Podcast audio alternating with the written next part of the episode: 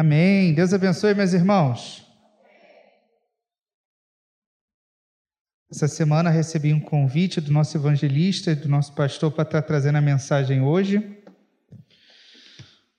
Nosso evangelista me deu uma tarefa difícil. Ele mandou eu pegar duas lições de 50 minutos e fazer uma pregação de 30 minutos. Então, de 100 minutos, eu tenho aí no máximo 25 minutos para falar com vocês. Um quarto do tempo. Mas eu já orei por ele, já liberei perdão. Vamos abrir a nossa Bíblia, meus irmãos? Abre a tua Bíblia aí. Romanos capítulo 14, versículo de número 7 e de número 8.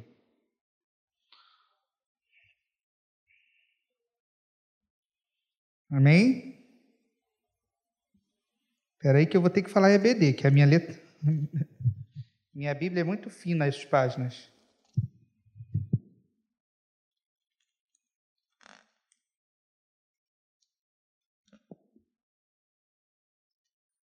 Diz assim a palavra do Senhor. Romanos capítulo 14, verso de número 7 e número 8. Porque nenhum de nós vive para si mesmo, nem morre para si. Porque se vivemos para o Senhor, o vivemos. Se morremos para o Senhor, morremos.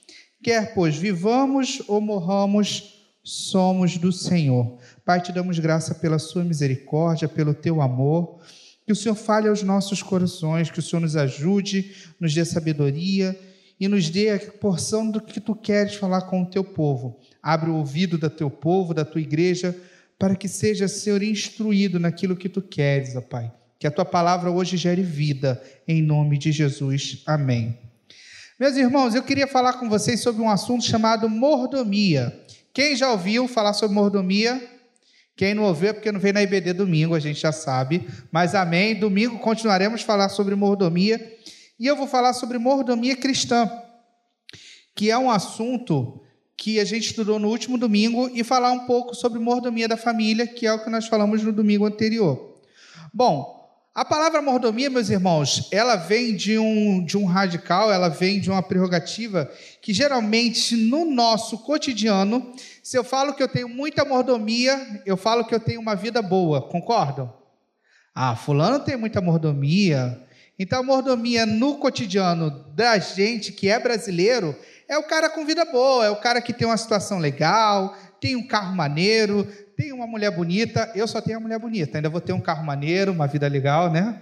Uma situação financeira, mas deixa trabalhando, pastor. A mulher bonita já chegou, glória a Deus. Mas mordomia, no nosso conceito, geralmente é isso. Mas, biblicamente falando, meus irmãos, mordomia tem a ver não com vida boa, mas mordomia, ela tem um conceito teológico que mais tem a ver e mais está ligada com o ato de você cuidar daquilo que foi criado por Deus. Então, quando a gente fala biblicamente de mordomia, nós vamos falar de algo que é muito importante. Nós precisamos compreender esse conceito, né? E entender que Deus criou todas as coisas e nos colocou para administrar aquilo que ele cuidou. Entenda, Deus te chamou para cuidar daquilo que ele mesmo criou. Então, o primeiro conceito é que o Deus criador, ele independente da relação que ele tenha conosco, ele mesmo tem o seu propósito, e esse propósito de um Deus criador, ele é o ponto crucial da, da mordomia cristã. O ponto mais importante é você entender que Deus te colocou aqui não a passeio, mas ele tem um propósito na sua vida. Posso ouvir um amém? Deus tem um propósito, meu irmão. Nós não estamos aqui só para receber do Senhor, mas Deus quer te usar para administrar aquilo que Ele criou. Deus ele quer te usar para administrar coisas que talvez sejam relacionadas ao ministério, ou como nós vamos falar mais à frente, a sua família, mas o importante é saber que nós não temos nada. Nós lemos aqui em Romanos um versículo que fala, no versículo 8: Porque se vivemos, para o Senhor o vivemos, e se morremos, para o Senhor morremos. De sorte, quer vivamos, quer morramos, somos do Senhor. Se você viveu, se você morrer, você é dele. Meus irmãos, quer vivamos, quer morramos, somos desse Deus. pertencemos a Ele, não temos nada, estamos aqui apenas para administrar. Por mais que eu entre naquele conceito inicial de mordomia que eu falei, de vida boa, ah, você tem uma vida boa, você tem um bom carro, você tem um bom emprego, como eu, você tem uma esposa bonita ou um esposo bonito, mas nada é seu. Nem o meu emprego, nem o meu carro, nem a minha esposa. Tudo é dele, tudo é por ele e tudo é para ele. Viva entendendo que Deus é Senhor da sua história. Eu aprendi essa frase com seu filho, pastor. Eu tinha 18 anos, eu entrei na classe de jovens e o Marquinhos era meu professor. E ele sempre falava essa frase para a gente: Deus é Senhor da história. E eu gravei e eu falo isso para os meus alunos hoje: Deus é Senhor da história. Ele tem o domínio sobre todas as coisas. Por mais que você fale assim, William, mas como eu vou administrar algumas situações? Como é que eu vou falar, talvez, de Jesus se eu não consigo ter o meu cônjuge ao meu lado pregando o Evangelho? Seja mordomo do Senhor. Entenda que não é seu cônjuge, é o cônjuge que o Senhor te deu. Ah, William, mas eu ainda não tenho emprego, eu estou desempregado. Como é que eu vou falar de um Deus que abençoa? É Deus quem vai abrir a porta para você, você apenas vai administrar. Deus te chama apenas a cuidar daquilo que Ele tem colocado na sua mão. Pode ser um desemprego, pode ser um emprego, pode ser uma família, pode ser um. Às vezes você está passando por um momento você não tem uma família ainda. Ah, William, eu não tenho a minha família. Eu não possuo ninguém do meu lado ainda.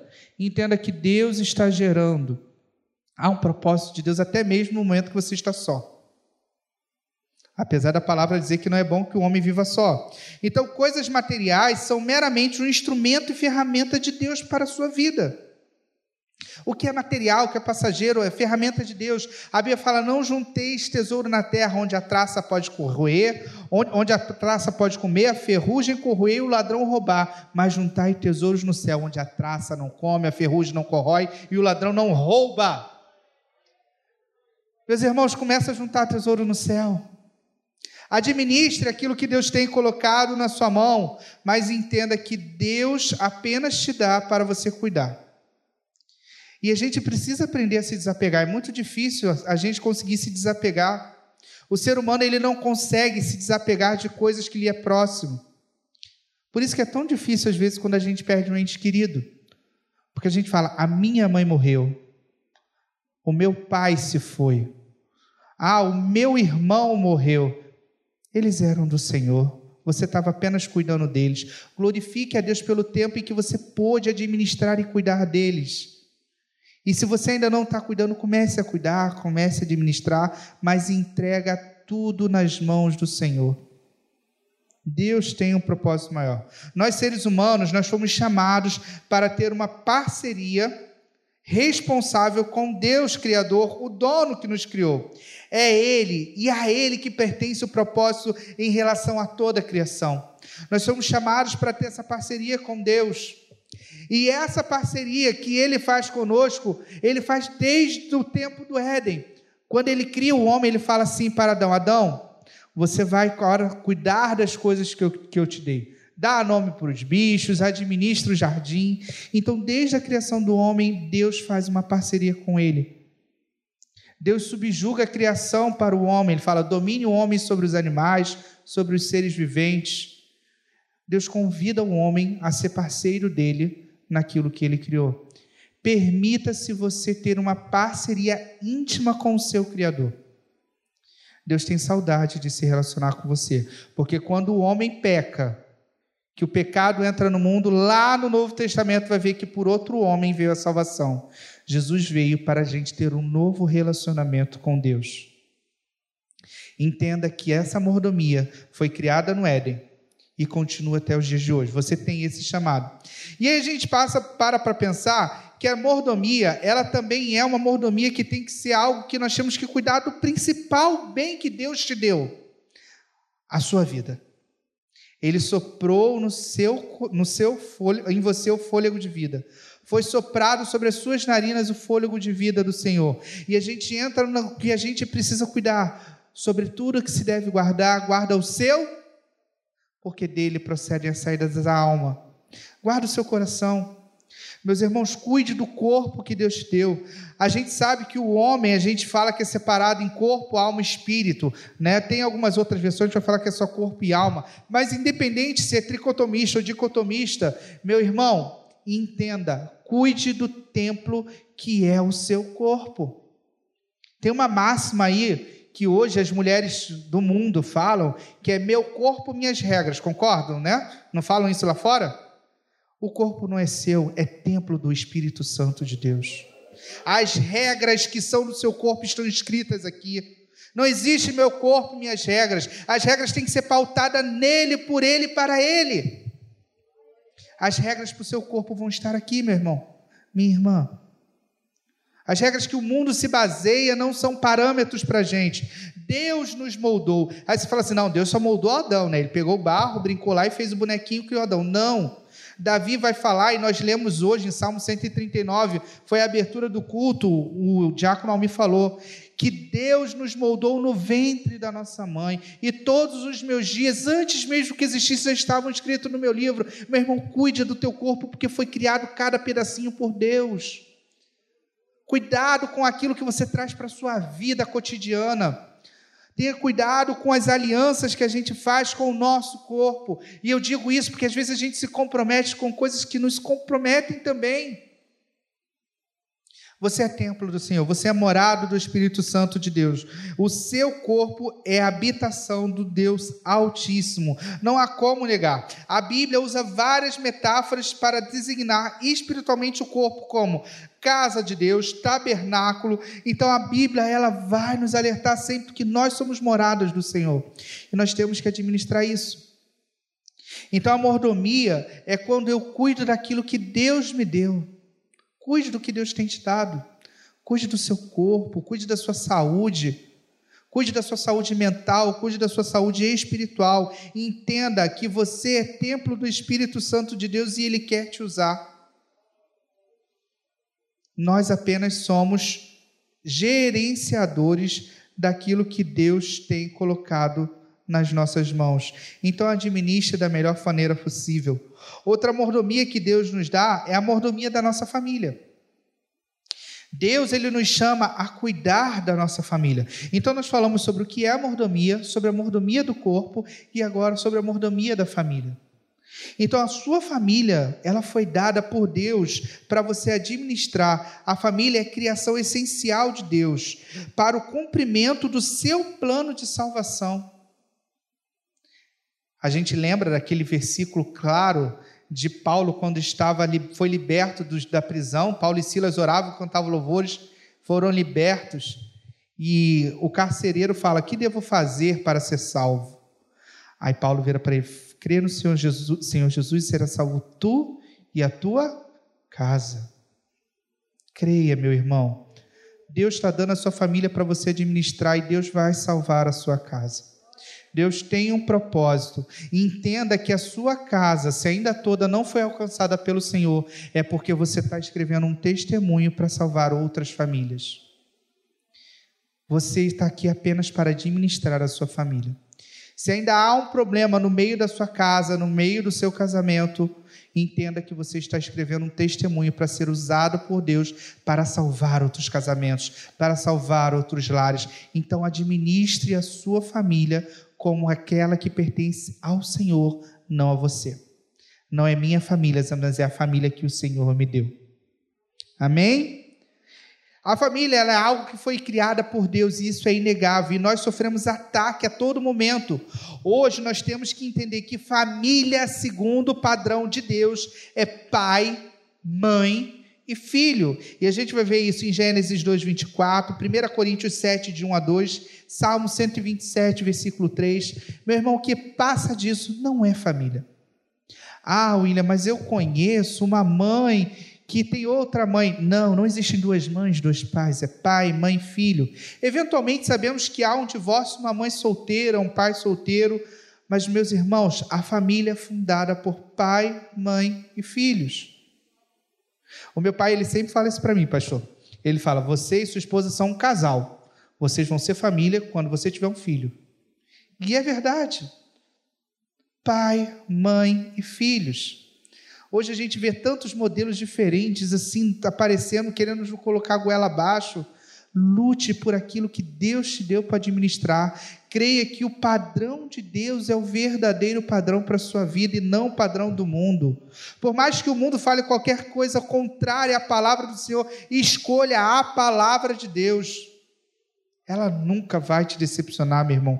A palavra de Deus ela é inerrante. A família ela foi criada por Deus. Se falharmos nesse papel, o plano do maligno de destruição da família assim como foi constituída por Deus, se tornará bem mais fácil ser executado o plano de Satanás. Não fale da sua, não fale no plano da sua família. Por mais difícil que seja, você pode falar assim: "Você não conhece meu marido?" "Ah, mas você não conhece a dona Maria lá em casa?" "Meu senhor, tem que orar por ela em posição de mão, aquela uma ali, senhor, tá vendo aquela? Prepare e leva." Por mais que eu não conheça a sua realidade e eu esteja aqui brincando com vocês, Ore, clame, creia que você está apenas escrevendo um testemunho, você está administrando aquilo que Deus te deu para alcançar outras vidas. Deus quer te usar, meu irmão. Aí você fala assim, mas você não conhece meu filho. Meu filho desviou de uma forma que não tem jeito. É pau que nasce torto, nunca se endireita. Eu conheço o carpinteiro de Nazaré. Deus pode entrar, meus irmãos. Deus conhece a sua realidade mais do que eu. Eu sei que para você pode parecer que está difícil prosseguir, mas com Cristo no barco a tempestade tem que cessar. E não queira ouvir como os discípulos ouviram: Homem de pouca fé, por que duvidaste? Pede uma fé do tamanho de grão de mostarda que Deus quer te usar. Então, cada pessoa dentro da família ela tem o seu papel. Você tem o seu papel Acredite, desde os cônjuges, do pai, da mãe, dos filhos, todos nós temos o nosso papel dentro da nossa casa. Exerça o papel que Deus te deu. Pai, mãe, filhos, filhos amem seus pais, honrem seus pais, porque é o único mandamento com promessa. Pais, amem seus filhos e não incitem a ira deles, mas admoestem, mesmo que seja com vara, repreenda, porque a Bíblia fala que filhos criados sem freio são vergonha para os pais. Não tenha medo de disciplinar os seus filhos. Vivemos num mundo em que a gente não vê mais crianças com tanta disciplina. E isso, infelizmente, tem criado adultos sem qualquer tipo de princípio de autoridade. Então, se precisar, pai, mãe, administre sua família com rigor, mas com amor. É um presente de Deus para você. Amém? Vamos seguir, meus irmãos. E a gente para para pensar que dentro do lar todos nós temos a nossa parcela. E eu vou agora, para a gente terminar, falar de um mordomo. Gênesis capítulo 15, não precisa abrir, eu vou ler versículo 3, vai contar a história de um mordomo, que o nome dele era Eliezer, que diz assim, do versículo 2: Abra, Abrão respondeu: Senhor Deus, que me darás se continuo sem filhos, e o herdeiro da minha casa é o Damasceno Eliezer? Abraão continuou: Tu não me destes descendência, e um servo nascido da minha casa será o meu herdeiro. Meus irmãos, aqui Abraão ele começa a falar sobre que Deus tinha prometido para ele um herdeiro. Deus tinha prometido para ele um filho. E ele ainda não tinha filho, já estava bem velho. E um damasceno chamado Eliezer iria ser o senhor sobre a casa dele. E ele começa a falar: O senhor falou que vai fazer, mas cadê o meu filho? Meu filho não nasceu. E esse homem que vai ser o cara que vai dominar toda a minha casa. E Deus fala para ele: Não será esse homem que vai herdar, mas aquele que nascer da sua mulher. E esse homem depois é citado em Gênesis capítulo 24, quando Abraão fala que esse homem deveria buscar uma esposa para Isaac. E ele fala assim: ó, Eliezer, vem aqui. Coloca sua mão embaixo da minha coxa. Jura para mim que você vai buscar uma esposa para o meu filho lá da minha terra. Você não vai pegar dessas mulheres daqui, não. Vai lá e busca. E esse homem, ele faz exatamente o que seu senhor fala. Ele poderia ter feito tudo diferente. pensa que ele iria herdar todos os bens de Abraão e de repente Abraão tem um filho. Nossa, eu ia ser o senhor da terra, agora eu vou, vou morrer sendo empregado. Eu seria patrão e eu vou morrer sendo empregado. E, e, ele poderia ter tido várias indagações, mas ele foi fiel ao seu servo. E eu vou citar três características de Eliezer como um bom mordomo. A primeira, Eliezer foi notado pelo seu Senhor. Porque ele, na oração de Abraão, ele fala: Senhor, mas será que o Damasceno Eliezer vai ser o herdeiro da minha casa? Permita-se ser notado pelo seu Senhor. Ore, está difícil, clame, está complicado, busque, está totalmente contrário, Começa a clamar, começa a falar com Deus, seja notado pelo seu Senhor nessa noite, seja notado pelo Rei dos Reis e Senhores dos Senhores. Eliezer foi notado por Abraão. Abraão falou assim: aquele mordomo vai ser o herdeiro da minha casa. Meu irmão, permita-se ser notado por Jesus nessa noite. Deus quer, quer notar você, mas você precisa abrir a boca, precisa falar com Ele. Está difícil, eu não consigo. Pai, me ajuda. Abre a sua boca, permita-se ser notado pelo Criador dos céus e da terra nessa noite. Glorifique o Senhor, entregue a Ele a sua petição. Aqui é o altar onde nós colocamos todas as nossas dores. Segunda coisa que eu quero ressaltar sobre, segunda característica que eu quero ressaltar de Eliezer. Eliezer foi fiel àquilo que ele se comprometeu com o Senhor dele. Ele foi na terra de Abraão procurar uma mulher para o filho de Abraão, para Isaac. Seja fiel com o teu Deus. Seja fiel com os seus princípios na sua família, seja fiel no seu dízimo e na sua oferta, seja fiel com a sua liderança, seja fiel com o seu pastor, seja fiel com a sua igreja, seja um crente fiel, porque Eliezer foi fiel naquilo que ele se comprometeu. Um dia você levantou a mão aqui na frente e falou que iria seguir esse Senhor, então seja fiel naquilo que você se comprometeu. Deus tem promessa para você, porque você levantou a mão aqui, mas é necessário que você seja fiel. A Bíblia fala fala em Apocalipse: ser fiel até a morte e dar-te a coroa da vida. Ser fiel até a morte, eu te farei coluna do meu templo. Ser fiel até a morte, eu te darei um novo nome. Seja fiel, meus irmãos. Eliezer foi um mordomo fiel. E por último, dependa do milagre de Deus. É engraçado que Eliezer, quando ele vai buscar essa esposa para Isaac, ele fala assim: Senhor, quem me der de beber e der de beber aos meus camelos, essa vai ser o sinal da pessoa que vai ser a esposa do meu Senhor. Minhas irmãs, carregar balde de água é difícil, né? Quando falta água que a máquina quebra, a gente desespera, né? Eu vejo o desespero da minha esposa quando falta água, mas eu encho a máquina para ela. Não é fácil. Lá em casa cai água alguns dias só da semana, pastor. É complicado. Pobre, né, gente? Mas Deus vai abençoar. Às vezes eu oro para Deus fazer um milagre, mandar água, mas não está funcionando ainda não. mas é difícil carregar água. Imagina você alimentar de beber um camelo que bebe 40 litros de água. E se forem 10 camelos, como foi a comitiva? 200 litros de água. Se forem 20 camelos, 400 litros de água. Eliezer levou uma comitiva com vários camelos e ele falou: A mulher que me der de beber água do poço e der para os meus camelos, essa vai ser a escolhida. Seria um milagre, meus irmãos, porque a água era tirada do poço. Joga balde, enche balde, joga balde, enche a cacimba, vai lá, bebe. Teria que ser uma mulher muito crente para dar de beber aos camelos que ela nem conhecia, de um cara que ela nunca viu na vida. É milagre. Dependa do milagre de Deus. Dependa do haja, do improvável. Por mais que você fale assim, William, você falou realmente a minha família precisa de um milagre. Dependa hoje desse milagre. Entenda que o improvável é departamento de Deus. Só confia. E Deus vai abençoar a sua vida. Amém? Que Deus abençoe a sua vida. Seja um mordomo como Eliezer. Eu quero orar por você.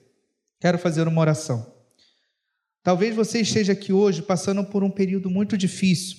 Você ainda não é um mordomo do Senhor. Mas Deus tocou no seu coração para você seguir esse chamado. Na sua casa, a administração da mordomia está complicado. Permita-se ser usado por Deus. Se você não teve um encontro com Jesus e quer fazer essa decisão, eu quero orar com você. Alguém aqui nessa noite quer fazer essa oração? Quer entregar a sua vida, a sua casa, os seus projetos na mão do Senhor? Não? Então talvez você esteja aqui hoje e Deus tocou no seu coração que precisa te dar sabedoria e estratégia para ser como Eliezer, ser notado pelo Senhor, pelo seu Senhor, depender do seu Senhor do milagre. Eu quero orar por você. Eu não vou pedir para vir aqui na frente por uma questão de pandemia, a gente ainda está com alguns protocolos. Mas aí do seu lugar Deus conhece a sua necessidade. Vamos orar? Senhor, te damos graça porque entendemos que dependemos de Ti. Meu Deus, como Eliezer faz um milagre nessa noite, Pai.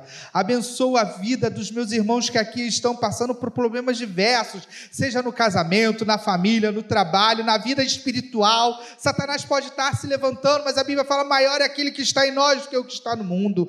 Meu Deus, entra com providência na vida do teu povo nessa noite. Meu Deus, que seja uma manhã de entendimento que estamos escrevendo nosso testemunho. Então, nos usa de alguma forma no futuro. Meu Deus, que a tua palavra nos alcance, que o teu amor, ó Deus, nunca nos falte. Meu Deus, que possamos dizer, como aquele homem falou para Paulo: Eu e a minha casa serviremos ao Senhor.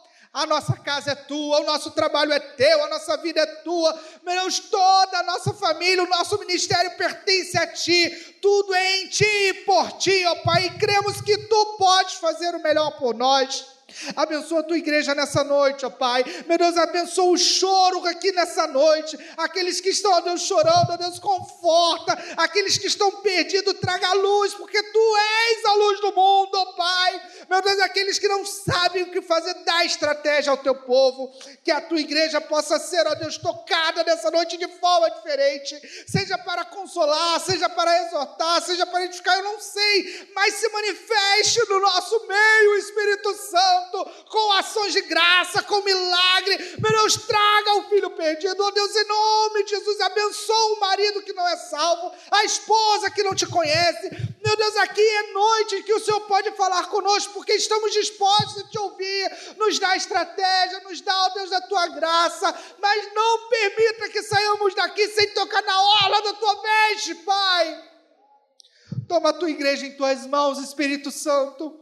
Fala aos nossos corações e nos ajuda a ser mordomos espirituais em todas as áreas. Retira aquilo que não provém de ti, acalma os corações, remove a ansiedade, remove o medo, remove a angústia dos corações, ó Pai.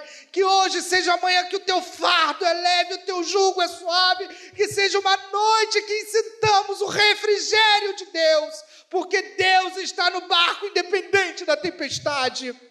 Cremos que o Senhor vai fazer um milagre em nome de Jesus. Amém.